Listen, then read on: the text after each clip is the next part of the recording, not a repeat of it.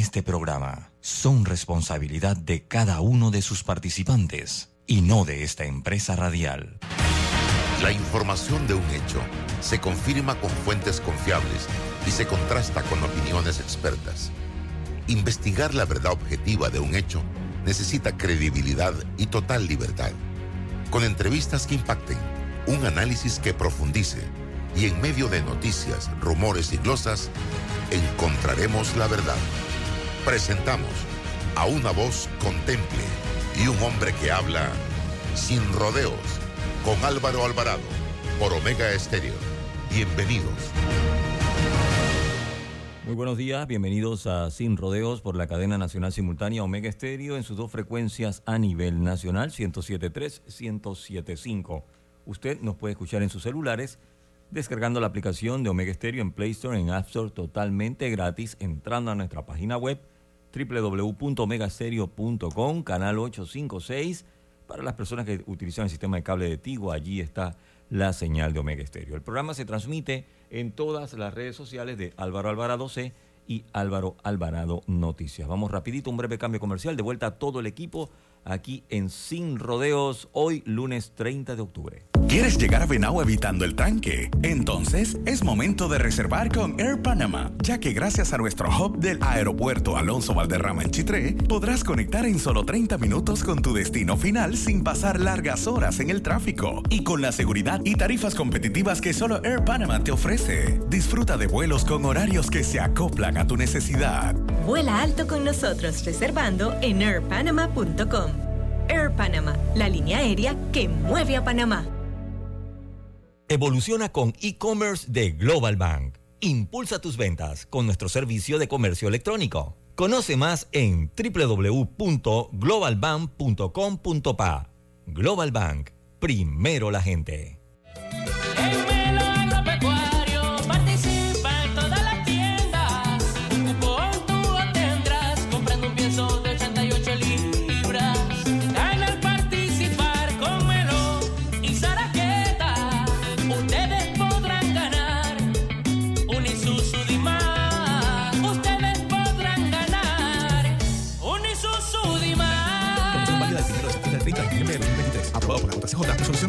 MEFLES 2023, 279 del 1 de septiembre de 2023. Para términos y condiciones ver www.almacenesagropecuarios.com slash promo-melo. Hutchinson Port opera los puertos de Balboa y Cristóbal, ubicados en el lado Pacífico y Atlántico del Canal de Panamá. Sirven como una ventanilla única para los servicios de transbordo y logística en América Latina y el Caribe. Lo que uno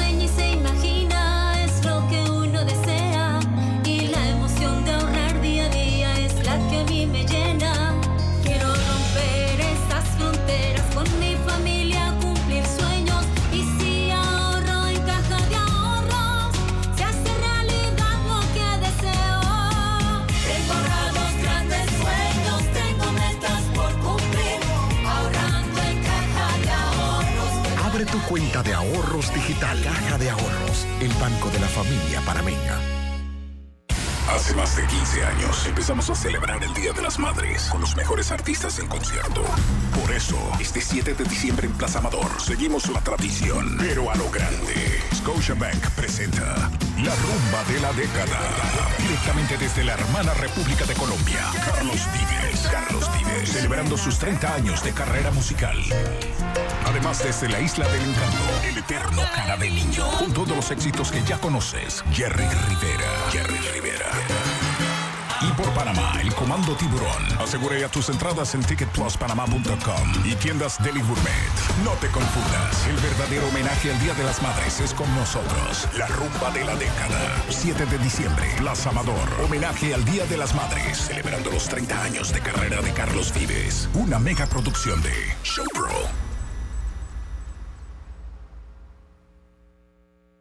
¿Quieres quedar a la altura con tu familia, tus amigos, tu pareja, tu esposo, tus hijos? Prueba 1820, un café 100% de altura. Ahorrar en Credit Core Bank te da más. Abre tu cuenta de ahorros, recibe gratis el primer año de anualidad de tu Visa débito y hasta 10% de cashback. Ver condiciones en www.creditcorebank.com.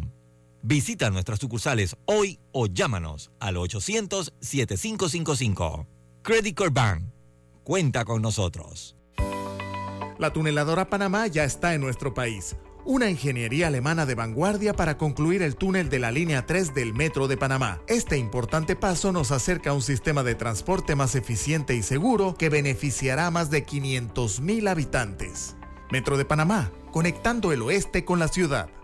Bueno, me voy a comer con una estrella. Mm. Espérate, ¿y tu esposa sabe? Claro, ella sabe que la estrella del sabor es American Star. Y por eso en la casa comemos delicioso. American Star, el tasajo, jamón, chorizos y embutidos más suaves, económicos y con el sabor que le gusta a todos. ¡Oh! ¿Me invitas a conocer esa estrella? Busca la estrella roja y azul American Star, la estrella de tu cocina. Escápate con Mastercard y Caja de Ahorros. Sé uno de los dos ganadores de un viaje a París o a las Islas Griegas con todos los gastos pagos. Además, gana fabulosos premios mensuales. Participa por cada compra de 50 balboas o más realizada con tu Mastercard débito de Caja de Ahorros. Entre más uses tu tarjeta, más probabilidades tienes de ganar. Y si aún no la tienes, solicítala ya. A viajar se ha dicho con Mastercard y Caja de Ahorros, el banco de la familia parameña. Ver términos y condiciones en www.cajadeahorros.com.pa. Scotiabank presenta Carlos Vive, Jerry Rivera. 7 de diciembre, Plaza Amador. Homenaje al Día de las Madres. Asegure ya tus entradas en ticketpluspanamá.com y tiendas Deli Gourmet. Una mega producción de Showpro. Te invita sin rodeos. Agáchate, agáchate. Oye, bájale al PlayStation, que no me dejes escuchar la película. La velocidad que necesitan todas las personalidades de tu hogar. Solo en Más Móvil. Contrata mil megas con 25% de descuento todo el 2023 por 37.50 mensuales en másmóvilpanamá.com.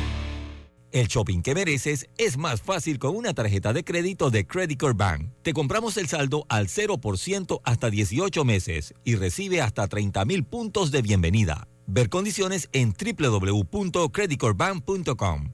Visita nuestras sucursales hoy o llámanos al 800-7555. Credit Corp Bank. Cuenta con nosotros. La tuneladora Panamá, fabricada en Alemania, llevará a cabo la excavación y revestimiento de 4.5 kilómetros del túnel por debajo del Canal de Panamá para culminar la construcción de la línea 3 del metro. Este es un paso significativo hacia un sistema de transporte más eficiente y seguro para todos. Metro de Panamá, conectando el oeste con la ciudad. Hutchinson Ports administra y opera los puertos de Balboa y Cristóbal, ubicados en el lado Pacífico y Atlántico. Están conectadas por ferrocarril y una carretera transcontinental con una distancia de 80 kilómetros. Date el trip que tanto soñabas. Recorre el interior del país sin preocupaciones ni tranques. Con la nueva conexión de Air Panama podrás llegar en solo 30 minutos a provincias centrales. Viaja con varias frecuencias semanales hacia el aeropuerto Alonso Valderrama de Chitré y conecta desde el hub de provincias centrales con Coclé, Herrera, Los Santos y Veraguas. Vuela alto con nosotros reservando en airpanama.com. Air Panama, la línea aérea que mueve a Panamá. Tu casa nueva es realidad con un préstamo hipotecario de Credit Corp Bank. Empieza a pagar en tres meses o paga menos a 35 años plazo. Visita nuestras sucursales hoy o llámanos al 800-7555. Credit Bank. Cuenta con nosotros. La información tiene diversas fuentes y opiniones. Aquí las encuentra. Está escuchando Sin Rodeos con Álvaro Alvarado.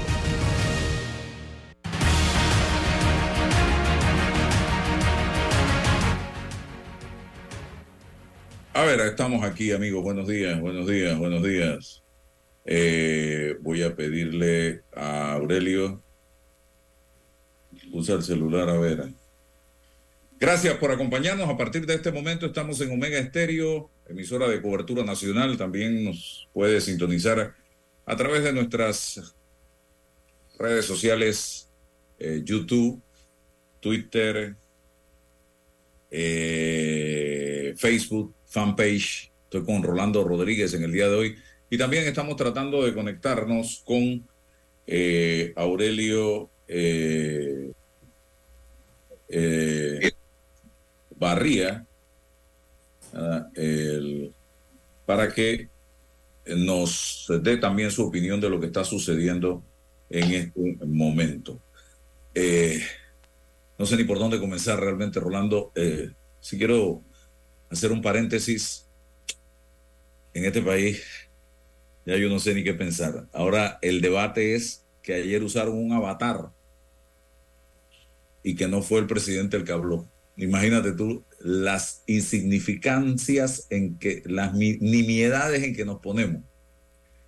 Eh, yo creo que el debate aquí es el contenido de lo que dijo el presidente, del mensaje que envió el presidente eh, y hacer entrar al fondo de ese tema. No venir, eh, hey, señores, yo les voy a decir una cosa, yo no sé si ustedes saben que ese hombre que está en la presidencia, que está metiendo la pata todos los días con este tema desde que firmó ese documento, está enfermo. Está enfermo, el ser humano ese está enfermo. Entonces, eh, cuando tú estás enfrentado a una enfermedad de esta naturaleza, eh, hay días en que el mundo se te viene encima, hay días en que estás mejor, hay días en que hay diferentes circunstancias y situaciones. Entonces, entendamos esa situación y encima con una enfermedad como la que el presidente enfrenta, el estrés es lo peor, precisamente, señoras y señores. Así que eh, eh, vamos a circunscribirnos en el mensaje. El presidente ayer planteó para tratar de apagar el rancho que está ardiendo, el tema de eh, la consulta popular el 17 de diciembre y lo otro que planteó llevar a ley la moratoria. Yo no sé si Aurelio está... ¿Nos escucha Aurelio? No te escuchamos. ¿Qué pasa con el micrófono de... No te... ¿Tú sí nos escuchas? Tú sí. Y tu micrófono, in- intenta encenderlo o apagarlo a ver qué pasa con el micrófono. Apréndelo de nuevo. No, eh, está apagado, enciéndelo. Vamos a ver, mientras Rolando, eh, a ver, nada, yo no sé qué está pasando. Está. Mira, hay varias, cosas- hay varias cosas que, que a mí me preocupan. Una vez más, el, el- el- el gobierno toma una decisión que es casi improvisada. Yo, yo me hago todavía muchas preguntas, como por ejemplo, eh, ese referéndum, el resultado de ese referéndum, si fuera eh, que se aprueba una, una, una política de Estado, bueno, vamos a tener una ley con una política de Estado para no eh, hacer explotación minera. Pero ¿qué tan vinculante puede ser un, un referéndum sobre un contrato? Eh, no- estoy seguro. Se- segu- segundo es, eso puede tener efectos retroactivos. Tercero, ¿qué tan mm, viable es la aprobación de, de- la aprobación o desaprobación del, del contrato frente a demandas que pueden surgir eh, porque la minera se pueda sentir eh, desprotegida del Estado por causa del plebiscito. Es decir, todavía yo no tengo un panorama completamente formado eh, y esto me, lleva a preocuparnos porque me lleva a preocuparme porque estamos creyendo que eso puede ser la solución y el alcance de esa solución nosotros no la conocemos. No, sencillamente no la conocemos. A mí me encantaría poder escuchar voces expertas de abogados que estén en esto, porque yo no confío en las opiniones que emita eh, los abogados del Estado.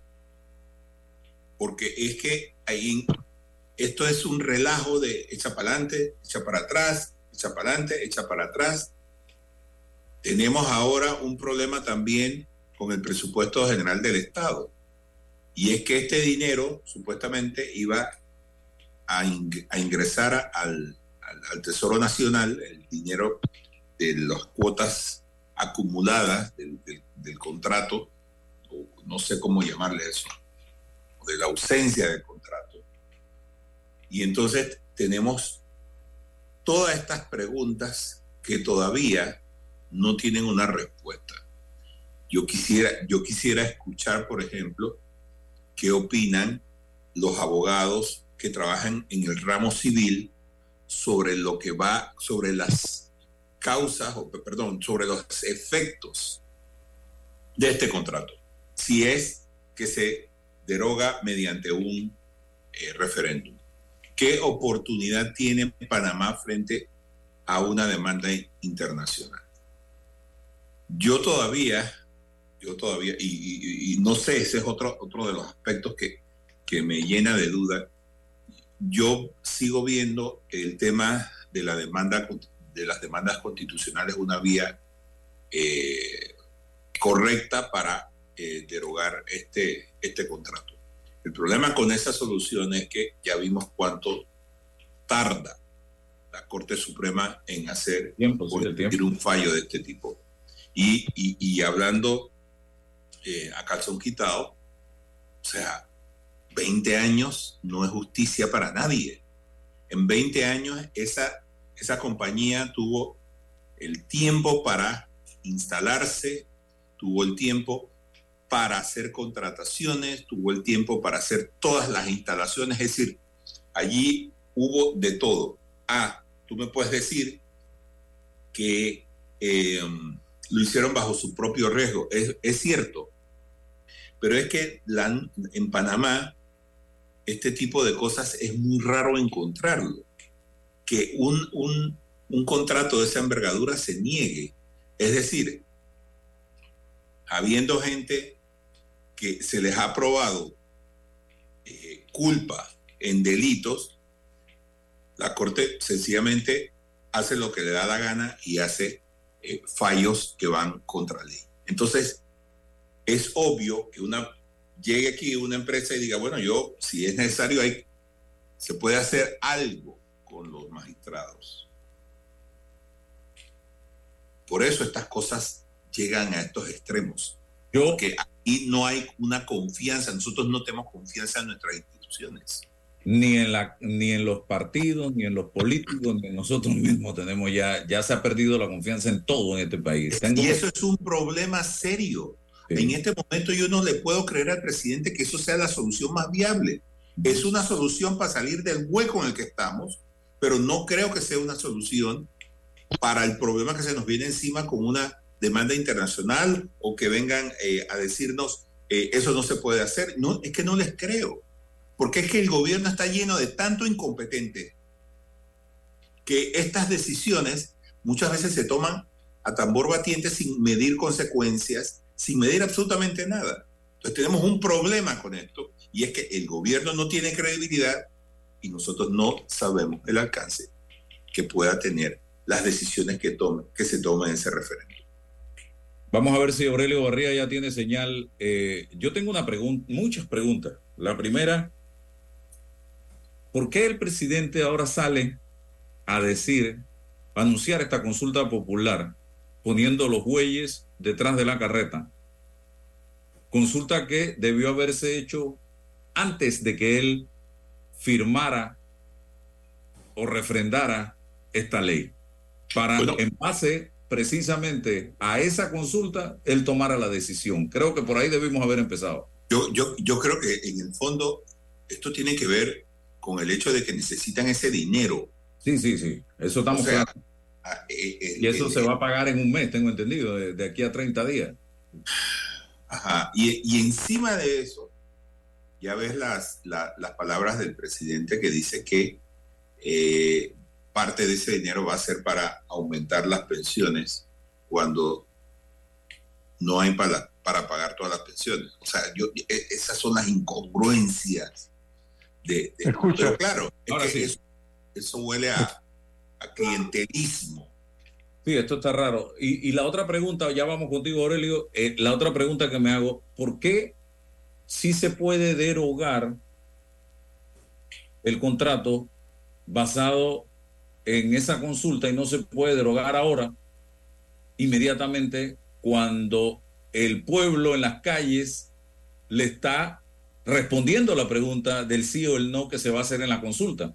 ¿Por qué no hacerlo ya? ¿Qué herramienta tiene él a través de esa consulta popular dentro de mes y medio que no, la, que no tiene ahora? Es la pregunta que yo me hago, señor presidente, y que nos puede estar llevando al colapso día a día a la economía de este país y a la paz social de los panameños. ¿Qué, ¿Por qué puede, después de esa consulta, y no puede hacerlo ahora, que ya evidentemente el país entero le está enviando un mensaje en, la, en su gran mayoría? Aurelio Garría, tu opinión sobre lo que dijo el presidente anoche. ¿Me escuchas ahora? Ahora sí. Muy buenos días y perdona dificultades técnicas todavía. Eh, estamos muy preocupados porque si bien el presidente eh, dijo que había escuchado el sentir, eh, el mensaje que dio pareciera que no caló en la ciudadanía como para poder volver a la paz y a la tranquilidad en las calles. Y eso es lo que debemos buscar. Yo creo que hay que mantener la presión eh, pacífica, las manifestaciones de los jóvenes que se están dando en las noches, sin interrumpir las clases la atención de las citas médicas a los pacientes, el trabajo de las personas, los trabajadores informales y formales para que este país no se destruya a sí mismo, porque ¿quién es el que más daño sufre en este momento? Es la ciudadanía. El gobierno está tomando una decisión para diciembre 17 con el referéndum o con la consulta, como le quieras llamar, eh, y tenemos el cuestionamiento de que si el fallo de la Corte Suprema se da antes, ya no hay necesidad de, la consulta ciudadana. Pero lo, lo, importante es que no podemos estar en esta situación de aquí al 17 de diciembre. ¿Qué hacemos? Yo creo que tenemos que pensar es en buscar soluciones y no el diagnóstico del problema. Y las soluciones van por vía de conversar, de encontrar eh, los mecanismos para una tregua social sin bajar la presión para que se cumplan los compromisos o las promesas que dio el Ejecutivo. Si lo que quiere algún grupo radical que está trancando las calles como el Suntrax y la Alianza para el País es crear la inestabilidad y el caos para que haya un golpe de Estado, para que el presidente renuncie o para que se den otras circunstancias, eso no es la situación que creo que es lo que nosotros, los jóvenes y los menos jóvenes, estamos buscando, sino el cambio con, la, con el contrato minero. Pero de ahí a llegar a unas decisiones políticas para, para que nos lleve a la situación de Chile. Tenemos que ver los referentes. ¿Qué fue lo que pasó en Chile cuando destruyeron la ciudad, los, la, la, los, las estaciones del metro, las iglesias, y luego vinieron las elecciones para que ganara la izquierda y tuvieran los problemas que tenemos? ¿Qué fue lo que pasó en Colombia también? Entonces, si ese es el camino que nos quiere llevar el foro de Sao Paulo, Estamos muy equivocados y tenemos que darle a entender a estos radicales que lo que queremos son cambios en la mina, pero no a través de la subversión política y no a través de crear un caos en la ciudadanía donde todos perdemos. Todo lo que se ha construido se pierde. Eso es lo que yo reflexiono. Y en este momento, los jóvenes que tienen el liderazgo, que han convocado, que la multitud es la que los está respaldando en la calle y no aquellos grupos radicales, tenemos que hacer una separación entre ambos y que ellos no se tomen el movimiento como se tomaron la situación cuando se dio en la mesa de diálogo en Penonomé. Vamos a hablarnos claro, aquí hay un problema político que tiene unas consecuencias y no solo es la mina. Panamá es más que una mina y no podemos hacer sufrir a la sociedad, a los estudiantes y a los pacientes y a los trabajadores que no tienen ingresos y a las personas y las familias que no pueden tener eh, cómo alimentarse porque sencillamente la cadena de alimentación o la cadena de suministro se está cortando porque no hay abastecimiento de combustible, de alimentos, de medicina, de, los productos del campo. Así que tengamos mucho cuidado, busquemos una solución, busquemos acuerdos, busquemos una tregua social hasta que la Asamblea cumpla y de no cumplirse, pues podemos seguir haciendo nuestras manifestaciones. Yo creo que las manifestaciones van a continuar, ya se convocaron para esta noche a las siete y media, pero esta es la de los jóvenes, es pacífica, no están interrumpiendo las carreteras y no están interrumpiendo los hospitales ni las escuelas. Y eso es lo que yo quiero llamar la atención. Hay dos movimientos y hay dos objetivos y esto va más allá de solamente la mina. Guillermo Márquez, el anuncio del presidente anoche, consulta popular y ley de moratoria a partir de ahora no nos lleva a las concesiones que ya fueron otorgadas. Eso de consulta popular es vinculante, eh, resuelve el problema. ¿Qué dice Guillermo Márquez, que fue magistrado y es abogado?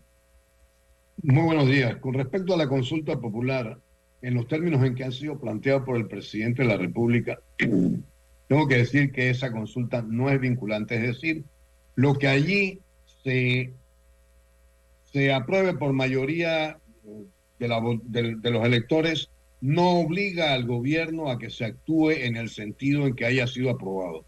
Para eso se requeriría una ley o un mandato constitucional y ninguna de las dos cosas existen en cuanto a que si eh, las decisiones que toma la Asamblea eh, con respecto a la adopción de un contrato eh, minero en este caso eh, tenga que ser eh, aprobado eh, por, por, por, una consulta popular. Y si no está contemplado en una ley, lo que ahí se decía en esa consulta popular no obliga a, al gobierno a hacer lo que se haya decidido. Eh, don Guillermo, el hecho de que hay, de, eh, pregunto, ellos mandaron ya a, través de un proyecto a la Asamblea eh, el tema de la consulta popular esta mañana salió en todos los medios para que la Asamblea sea la que apruebe la realización de esta consulta popular para el 17. ¿Eso le da eh, la legalidad que usted plantea? Tendría que ver el texto concretamente de lo que se vaya a aprobar y todavía no se ha aprobado además. Pero es que en esta en estos ires y venires del presidente y de la asamblea, que hoy hacen una cosa, dicen otra y termina ocurriendo una diferente, se ha perdido y se ha comprometido toda la confianza que podemos tener en la institucionalidad del Estado. Eh, la Asamblea tiene un procedimiento, por ejemplo, para la aprobación de las leyes. Ese procedimiento no se siguió estrictamente durante, en, con respecto a la aprobación de este, de este contrato en la Asamblea Nacional. Los debates se restringieron, se restringió el tiempo.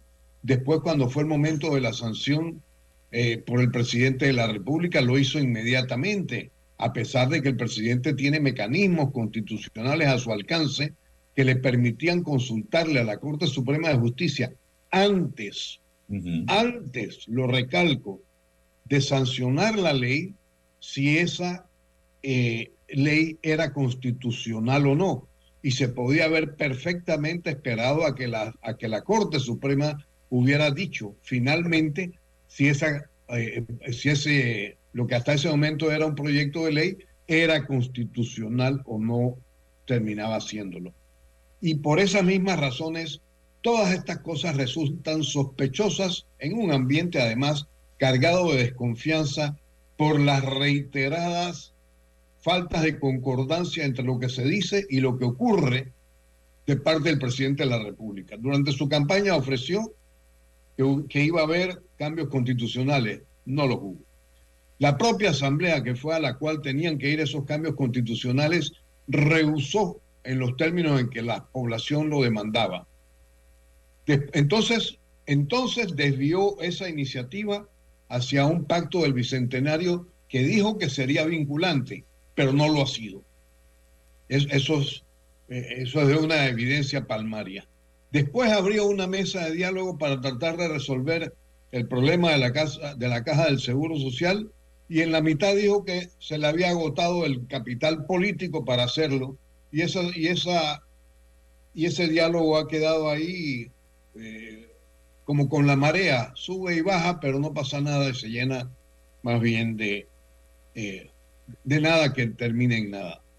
Eh, después, eh, durante las manifestaciones que hubo el año pasado en la Interamericana, abrió otra mesa de diálogo.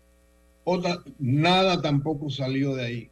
Y ahora nos va a prometer que él va a consultar, cuando ya pudo hacerlo, cuando tiene a tanta gente eh, en las calles eh, acreditando físicamente, corporalmente, su oposición a este, a este con la, con, con la minera, eh, que eso se materialice. En el fondo, lo que pareciera haber, indudablemente, es un deseo de obtener los recursos que esa, que esa minera pondría en manos del Ejecutivo porque no tiene a qué echar mano en este momento y está desesperado por tenerlos. Y mientras tanto está dispuesto a decir lo que sea para, para poder llegar a ese resultado. Rolando Rodríguez.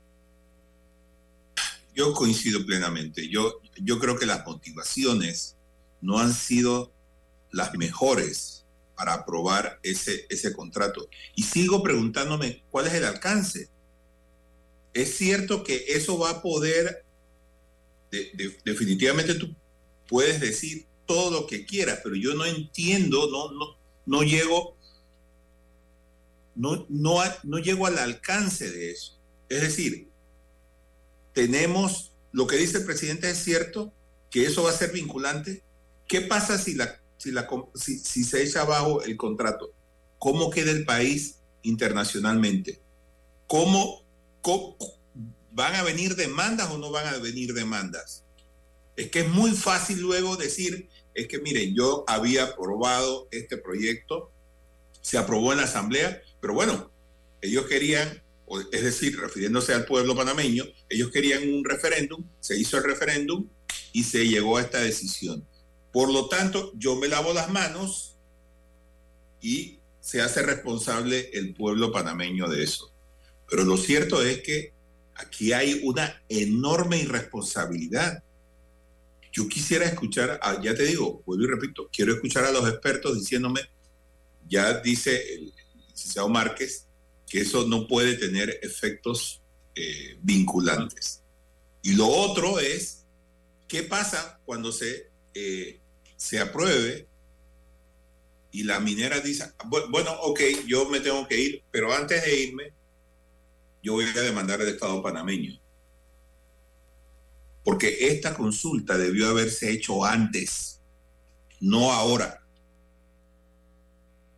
Pero claro, yo creo que al final lo que estaba prevaleciendo es el deseo del gobierno de echar mano a los recursos que necesita, porque ahora mismo no tiene suficiente dinero. Ahí está la asamblea y una cosa que no hemos venido a abordar. ¿Qué pasa con el presupuesto del próximo año? Eso, está abultadísimo y ahí tienes instituciones con un montón de dinero que es para hacer clientelismo político una vez más. Pero es que la irresponsabilidad del gobierno no, no, no tiene límites. Y entonces esto es la consecuencia. Decía usted, señor Márquez. Hombre, yo estaba, yo estaba subrayando mentalmente, pero además hice ademanes, ademanes en ese sentido en respaldo a lo que, a lo que dice mi colega, porque es que es, para mí es muy, pero absolutamente claro, que todo esto surja ahora, cuando estamos a siete meses de las elecciones, cuando el sistema se ha tornado tan clientelar que se requiere de recursos en la óptica de quienes hay llegado a las posiciones de poder gracias a los recursos, porque compran y alquilan votos a diestra y siniestra. Y claro, como han sido, como han despilfarrado y dilapidado los recursos del Estado en cosas en las que no eran necesarias y en el clientelismo ahora requieren fondos para conseguir los votos.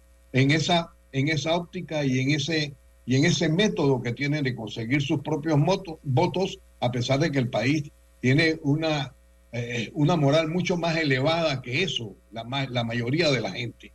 Entonces ahora necesitan los recursos y ahora están desesperados.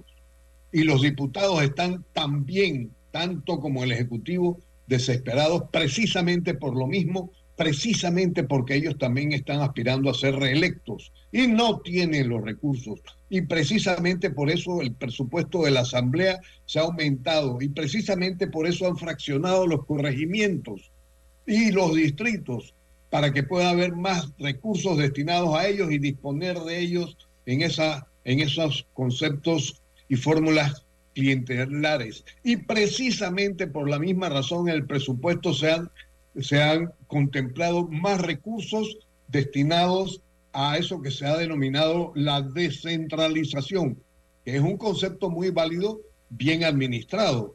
Pero cuando se administran mal las cosas, lo que se, lo que, en lo que se cae es en la delincuencia, que es lo mismo incluso eh, para lo cual se están solicitando eh, partidas para el IFARU, becas que se conceden con criterios estrictamente clientelares, oportunistas y partidarios. Entonces, lo que nos están es metiendo en una bolsa de pura trampa. Si no funcionan los mecanismos de esa trampa, yo me tengo que hacer una gran pregunta con respecto hasta dónde serían capaces de llegar en eh, detrimento de una democracia que se ha venido deteriorando desde que en 1994 llegó el presidente Ernesto Pérez Valladares al poder. Guillermo, ¿qué salida tenemos? Es la pregunta que yo me hago. Y eh, para este tema y volver a la paz. Y lo hago pensando, ¿por qué el presidente ayer nos dice que, y lo plantea en su momento, usted no había entrado todavía, cómo a través de esa consulta popular él sí va a poder derogar el contrato? ¿Por qué no lo hace ya? Si él supuestamente va a tener una herramienta después del 17. A ver. Está pensando en que va a ganar el sí y van a hacer algo para que gane el sí. No entiendo. A ver, a mí me preocupa también muchísimo, pero muchísimo, esa, esa posibilidad de que se esté considerando que en virtud de la consulta popular, ya se ha dicho claramente lo, el, el, ese propósito oculto que puede haber ahí de poder eh, limpiarse con la decisión de la consulta popular la responsabilidad que pueda tener el propio Ejecutivo. Pero lo que más me preocupa en todo esto es que en materia contractual, todos sabemos que cuando una persona firma un contrato con otra persona, ese contrato ya desde ese momento es ley para las partes. Es decir, ambas partes tienen que cumplir lo que ahí se ha dicho. Y si alguna de las dos, después de haber firmado, dice, no, no, ya yo no quiero cumplir, la otra le dice claramente, no venga para acá, usted ya se comprometió. Si no quiere cumplir, págueme lo que yo creo que hubiera ganado en caso de que esto sí se hubiera llevado a cabo. Y ahí caben todas las reclamaciones y ya verán los jueces, y en este caso quizás los árbitros, eh, cuánto le reconocen a ese que no fue el que se salió del contrato, sino que estaba en el contrato, pero el otro se salió. Y ese otro va a tener que pagarle a ese.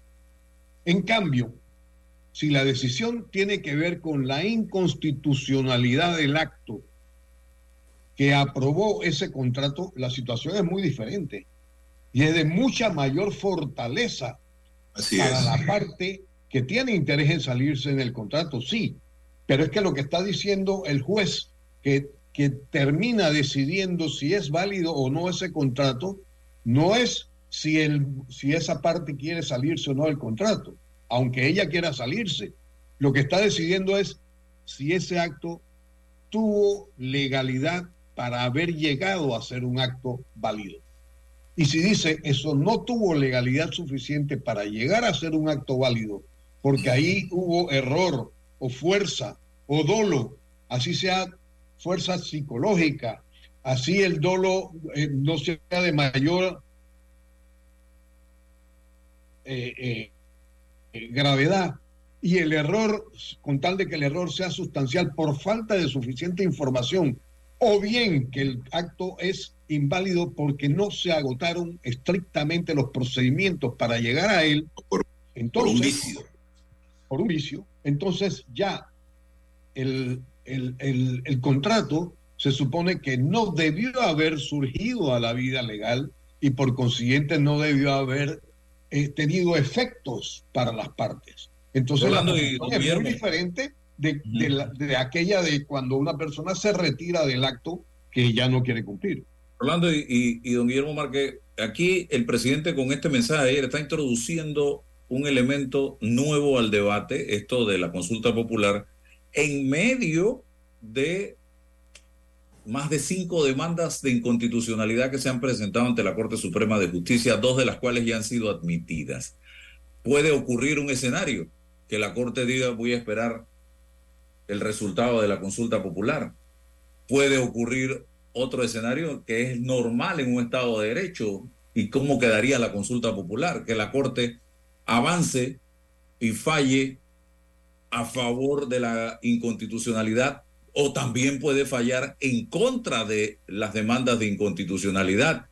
¿Cómo queda esa consulta popular si falla en contra de las consultas de inconstitucionalidad y dice, no, eso, ese contrato es constitucional? La, consulta no tendría ningún sentido tampoco.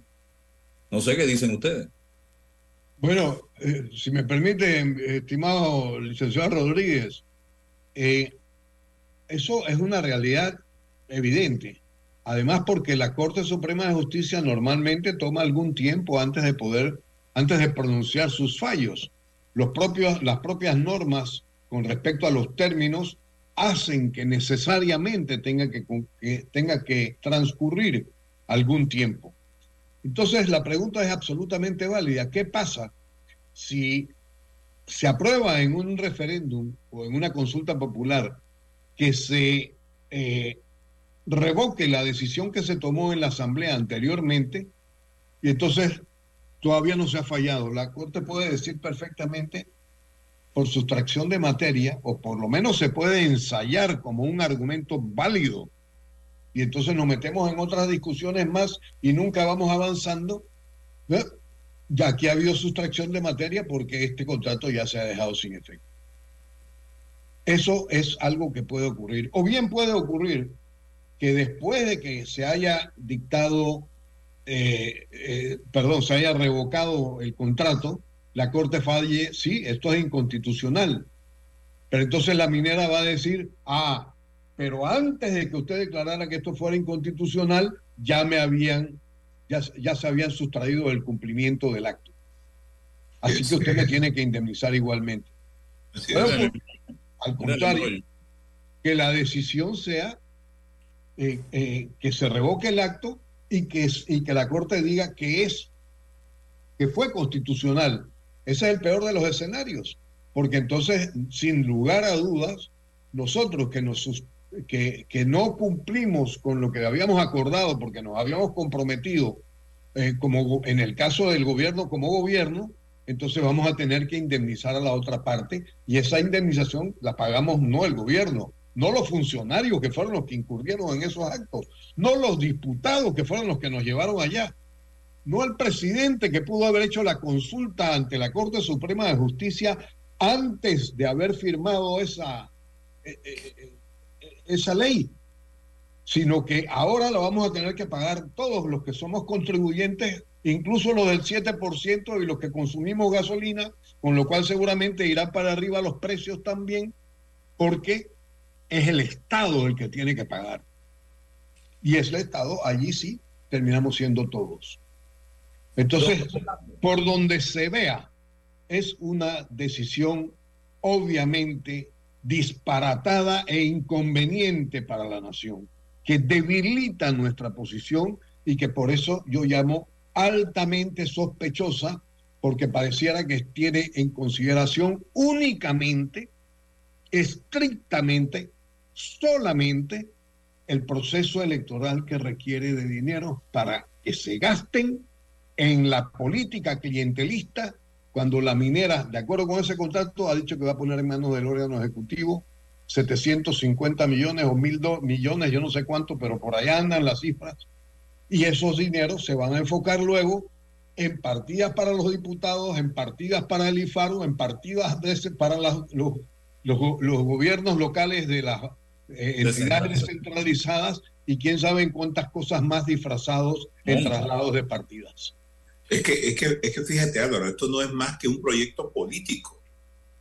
O sea, da vergüenza cuando tú miras para atrás y miras la pandemia, tú ves programas dedicados al clientelismo político, cuando eso, cuando eso debió haber sido la ayuda que recibían del gobierno, pero no. Fue un proyecto político. Y esto del, del, contrato minero es otra forma de, de politiquería barata. Fíjate lo, el, el, efecto que tuvo para el Estado recibir casi 500 millones de dólares del, del, canal de Panamá. Fue efecto nulo porque ya debían ese dinero. Y yo estoy más que seguro que ese dinero que les va a entrar o que les entraría de la minera ético es que el presidente tiene que sentarse y decirnos a nosotros lo primero que tiene que decirnos es, señores, el presupuesto del próximo año vamos a tener que bajarlo. Es cierto, aquí hay demasiada plata en la asamblea, aquí hay demasiada plata en, los proyectos políticos. El IFARU, por el amor de Dios, todas esas, esas, esas becas que se otorgan, que el, director, si no recuerdo mal, el director decía que eh, en tiempo de elecciones se le daba 5, 6, 10 becas a cada representante para que las repartiera. O sea, esos son criterios estrictamente políticos. Entonces, tenemos un presupuesto general de la nación destinado a un proyecto político. Y estamos en este berenjenal por culpa de esos criterios. ¿Cómo es posible que el presidente no se haya tomado dos, tres, cuatro días para, para mirar ese proyecto, ese, ese, ese contrato? Lo que dice el licenciado Márquez es verdad. Pudo haber hecho consultas, pero no la hizo. Deme ese contrato que lo voy a firmar ya y se acabó con esto. Entonces ahora estamos en, en, en este lío causado por el, gobierno, por el presidente, y ahora no saben cómo resolverlo. Y la salida es, bueno, si ustedes no quieren contrato, entonces ustedes van a decidir, no yo, van a ser ustedes mediante un referéndum. Y las consecuencias que esa decisión eh, tenga para el país es del soberano, no de nosotros, que fuimos los que metimos la pata en este asunto. Eso yo lo veo así y, que venga, no sé, abogados a, decirme, mira que esto se puede hacer, que esto no va a tener consecuencias. O sea, estamos frente a una, una empresa cuyo, cuya actividad es polémica, está acostumbrado a este tipo de cosas, sabe cómo actuar.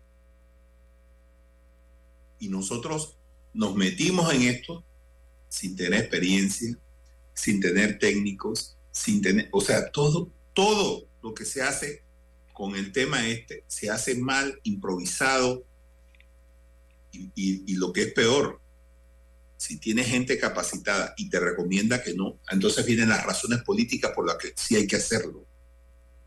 Entonces todo es así, todo es así.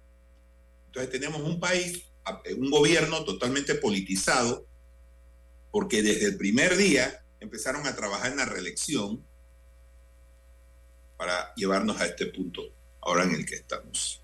Derrocharon dinero, malgastaron dinero y todavía lo quieren seguir haciendo en el próximo presupuesto. Y nosotros entonces tener que tener, tener que pagar los platos rotos por las decisiones que toman eso. Pero eso nos tiene que llevar a una reflexión, Álvaro. Y es que si el presidente ha echado para atrás, entre comillas, en este asunto, es porque el pueblo o las personas que están en las calles exigieron parar todo esto. Entonces, ¿qué nos dice eso? Nos dice que el gobierno puede actuar hasta que el pueblo diga hasta aquí. Pero nosotros tenemos que ser conscientes de que muchas veces eso viene tarde de forma tardía. Nosotros tenemos que actuar antes. Los ciudadanos tenemos que actuar antes, exigir rendición de cuentas. Pero eso no lo hacemos, lo hacemos justamente cuando ya se ha tomado este tipo de decisiones. Esa es, digamos, una gran enseñanza que, que hay que eh, rescatar de todo este movimiento. Nosotros tenemos el poder y se puede actuar antes, no después. Y lo, lo- el mensaje que se está enviando en este momento por parte de un gran sector joven de la sociedad panameña es que ya se ha dado ese despertar. Y eso es muy bueno. Yo eso lo valoro gigantesco, de una manera gigantesca. Pero voy con usted, don Guillermo, algunas preguntitas. Eh, lo primero, eh, en este caso, una ley tumbaría otra ley porque hay abogados planteando esa posibilidad y diputados crean expectativas en la Asamblea Nacional de Diputados de que una ley tumba otra ley. Yo tengo entendido que este contrato está más blindado que eso. Segundo, yo soy un amante de la democracia y un convencido que la democracia se puede mejorar con más democracia, no con menos democracia. Eh, hay gente aquí hablando de golpe de Estado, hay gente hablando de renuncia del presidente, hay gente hablando de una constituyente originaria en este momento tan complicado que vive el país. Eh, no sé, don Guillermo Márquez, qué piensa de todo esto y sobre la base, ante la posibilidad que puede existir de una renuncia del presidente, ¿quién lo cubriría al frente del gobierno? Son Bueno, preguntas. vamos una por una y lo más rápidamente posible porque el tiempo no, Sí, nos presiona. Eh, sí, siempre una ley, una ley siempre puede derogar otra ley. Eso es así. Pero también es cierto que cuando una ley ha comenzado a regir, sus efectos son válidos. Eso quiere decir que lo que hay, se haya hecho durante la vigencia de esa ley es perfectamente legal. Y si una ley, en este caso estamos hablando de una ley que va a derogar un contrato ley, ese contrato ley implicaba que nacían obligaciones para el Estado panameño, porque el Estado panameño, al aprobarse esa ley, se comprometía al cumplimiento de las condiciones que estaban previstas en ese contrato.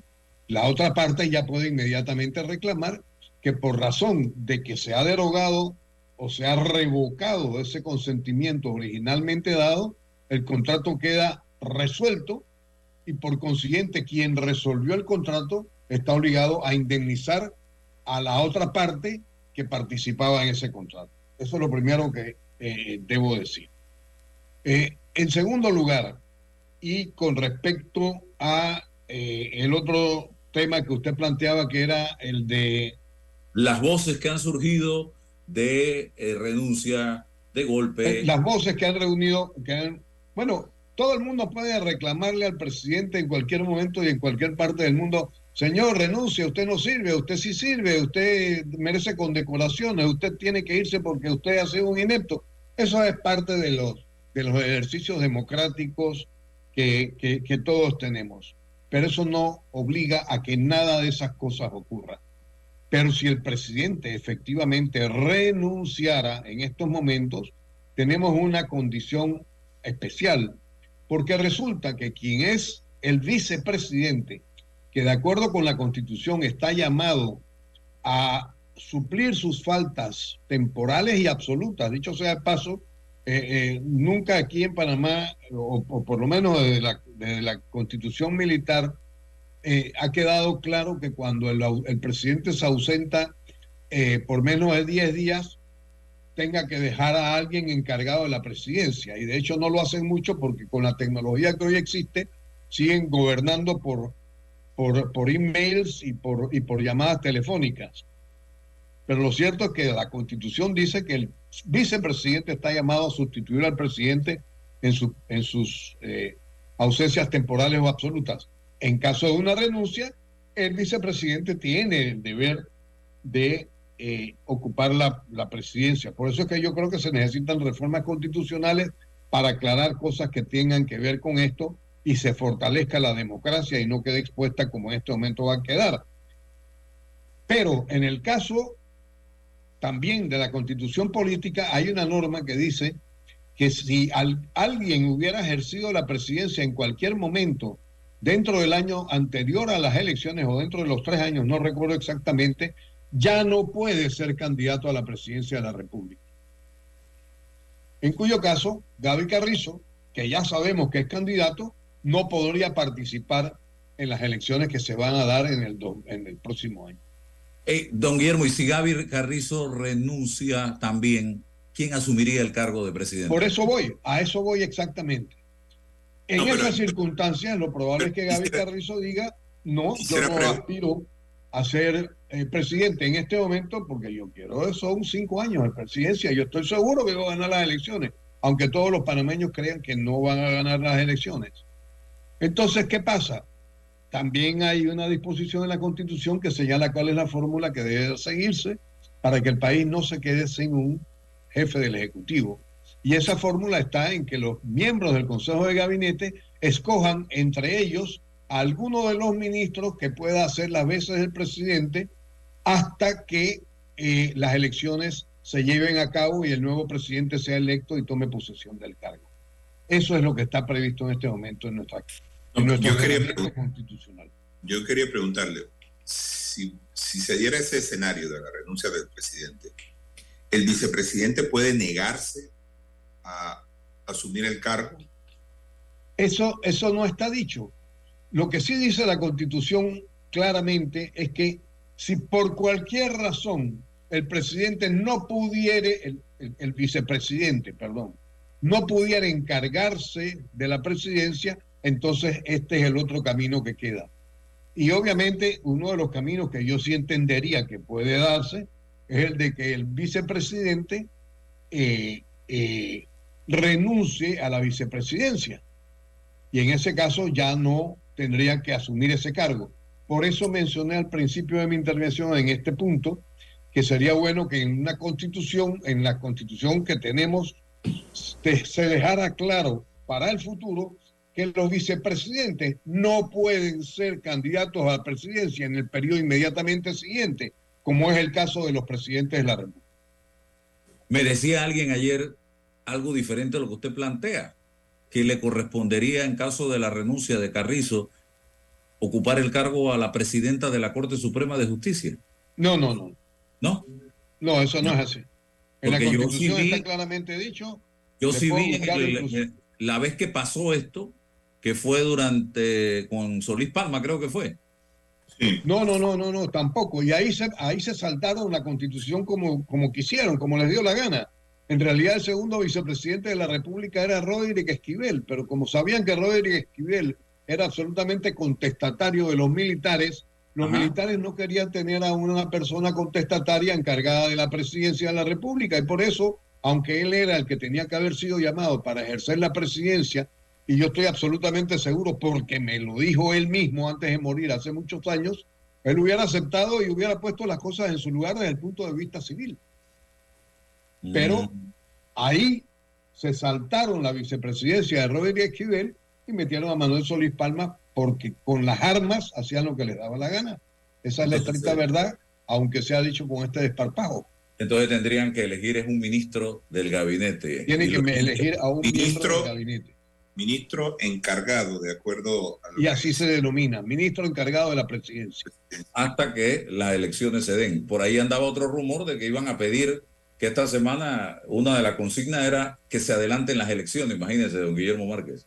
Mire, Aquí- esas cosas, esas cosas que se, que se, que se proponen hacer en estas condiciones y que yo no descarto que lo hagan, digan con, toda con todas buenas intenciones, eh, pero lo que hacen es provocar mayor desasosiego, más intranquilidad, porque no todo el mundo va a participar de ese criterio.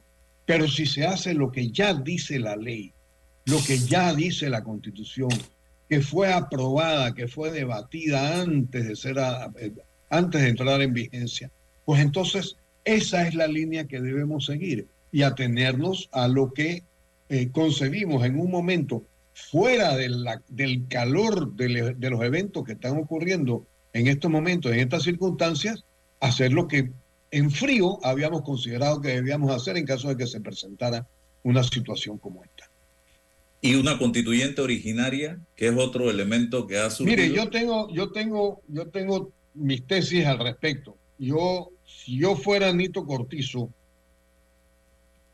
y yo tuviera las condiciones de salud que tengo en este momento y las presiones que, que tengo, que debe estar teniendo de sus copartidarios, de su familia, eh, de la comunidad, de la minera, de la comunidad internacional, de la comunidad de los inversionistas locales y extranjeros. Con toda franqueza yo haría lo siguiente. Yo invocaría el artículo de la Constitución Política que habla del estado de urgencia. Con eso mando a todos los diputados a su casa, sin perjuicio de que ellos de todas maneras se van para su casa dentro de dos días, porque se acaba el periodo de sesiones. Pero ya no pueden reunirse. En segundo lugar, insto a la Corte Suprema de Justicia para que saque una decisión pronta, sin injerencias absolutamente de nadie y garantizando que tales condiciones se den a todo trance, sin intervención de nadie, que sea en estricto derecho. En tercer lugar,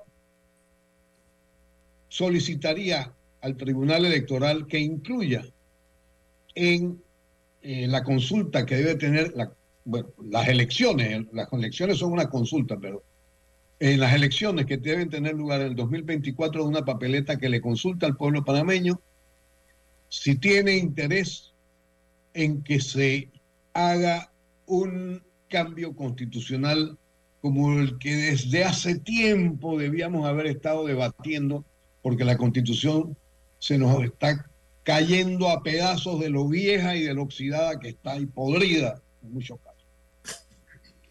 Y amparado en eso, entonces tratar de concluir mi mandato con el mayor sosiego posible, pidiéndole a todas las fuerzas políticas que hagamos de tripas corazón y nos juntemos en torno a un proyecto de país, porque tiene que haber cambios constitucionales, porque la Corte Suprema de Justicia se pronuncia en derecho con respecto a la validez de ese malhadado contrato firmado inoportunamente y, y, y aprobado por la Asamblea, también in- inoportunamente con pretermisión de los procedimientos establecidos en la Constitución y en las leyes correspondientes, y tratar de entonces abocarnos a un futuro que sea más estable, poniendo de lado las cosas que nos desunen y buscando las cosas que nos unen en cuanto a la nación panameña.